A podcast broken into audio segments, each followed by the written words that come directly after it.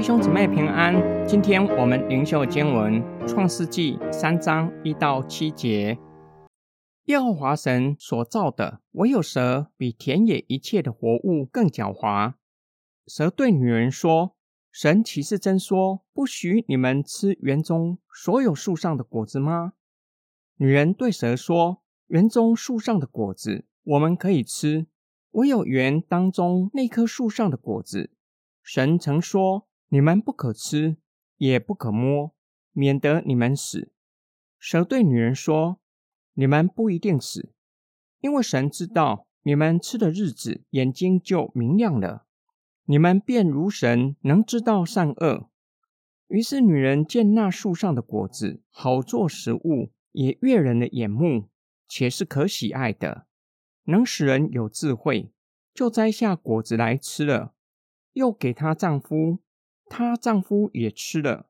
他们二人的眼睛就明亮了，才知道自己是赤身肉体，便拿无花果树的叶子为自己编做裙子。蛇在旧约圣经时常被用来象征抵挡上帝的邪恶势力，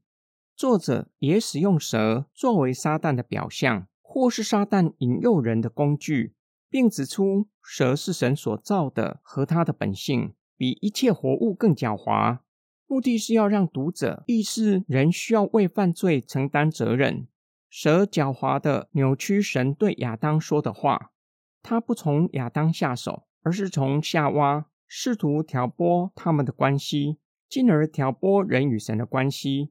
让人质疑神的禁令。神岂是真说？让人怀疑上帝的话语的真实性，接着否定上帝的警戒：你们绝不会死。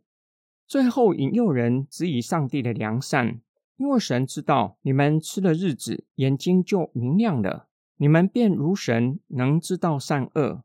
女人在蛇的引诱之下，修改上帝所说的话，将随意吃修改为可以吃，并且添加上帝没有说的，也不可以摸，更是将必定死修改为免得你们死，无疑的给蛇试探它的破口。于是，女人见善恶树上的果子悦人眼目，且是可喜爱的，能使人有智慧，就摘下果子来吃，又给与她在一起的丈夫吃，显示亚当也在场。他们吃了善恶树上的果子，眼睛明亮，才知道自己是赤身肉体，便拿无花果树的叶子为自己编做裙子，开始产生羞耻心，有了罪疚感。今天经文的默想跟祷告，蛇作为撒旦的表象或是工具，绝对称得上精明的推销人员。直接从夏娃下手，并且不与亚当对话，也不给夏娃和亚当对话的空间。夏娃若是留心思想上帝的话语，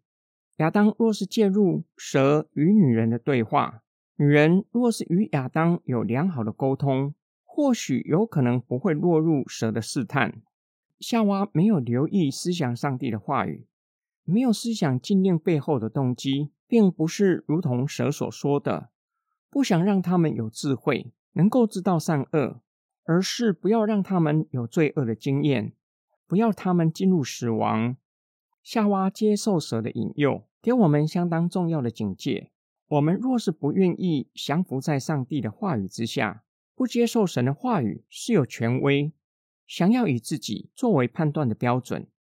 或是寻求上帝以外的标准，无疑的给撒旦留地步，成为犯罪的破口。主耶稣为我们立下美好的典范，撒旦使用相同的伎俩，